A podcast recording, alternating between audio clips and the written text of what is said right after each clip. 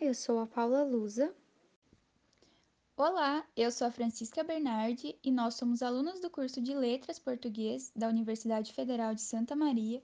Estamos no quinto semestre e hoje vamos comentar sobre um podcast que ouvimos na plataforma Spotify, sobre o que a BNCC e a LDB falam sobre a avaliação da aprendizagem. A partir desse podcast, descobrimos que o SESI, que é o Serviço Social da Indústria, uma rede de instituições paraestatais brasileiras e de atuação em âmbito nacional, possui três tipos de avaliação, que são a diagnóstica, que ocorre no começo do ano para avaliar como o aluno está, a formativa, que ocorre durante o processo de ensino-aprendizagem, em que o professor vai mostrar para o estudante os seus avanços e dificuldades, sempre dando feedback para o aluno saber como está. Nesse caso, o aluno sempre será o protagonista e o professor o mediador.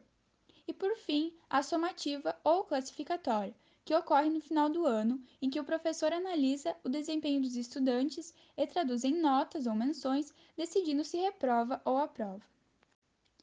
A partir disso, são apresentadas reflexões sobre a avaliação ideal, em que o professor deve almejar que o aluno aprenda o que está sendo ensinado, não apenas passe de ano refletindo sobre sua ação pedagógica, ou seja, professor constantemente deve diagnosticar o aluno e também a sua própria ação sobre o que está ensinando, onde atua, se está sendo satisfatório e se os alunos estão aprendendo. Vale salientar que a base tem um olhar mais voltado para a evolução individual dos alunos, e o professor deve ser um observador do cotidiano, falando-se muito em avaliação formativa. Já a LDB propõe uma questão do qualitativo sobre o quantitativo, onde não visa classificar, e assim é a qualidade que predomina, sendo uma avaliação contínua e cumulativa, com observações nos contextos, visando o bem-estar do aluno. Então, depois de refletirmos sobre esse podcast, pensamos em como poderíamos contribuir nessa reflexão e resolvemos apresentar aos nossos ouvintes o conhecimento que temos a respeito dos diferentes papéis que um professor pode assumir no momento da leitura e avaliação de textos, que, segundo Tribble, 1996, são quatro tipos: leitor, assistente, avaliador e examinador. O papel de leitor é quando reage às ideias e percepções que o estudante expressou no texto, reagindo se gostou ou não do que foi escrito.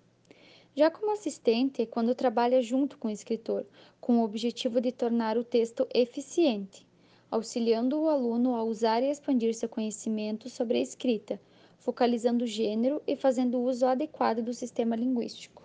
Como avaliador, aponta pontos fortes e deficiências a respeito do desempenho do autor e para avaliar, geralmente usa tabelas que deixem claro os aspectos da escrita que foram desenvolvidos ou que ainda precisam ser melhorados. Como examinador, apresenta uma avaliação bem objetiva das habilidades do estudante, baseando-se em critérios explícitos com a finalidade de atribuir uma nota. Esses, então, são os possíveis papéis que o professor pode desempenhar. Esperamos ter agregado conhecimento a você nosso ouvinte, e que possa passar a utilizar e adaptar esses papéis em sua atuação. Grande abraço, até a próxima.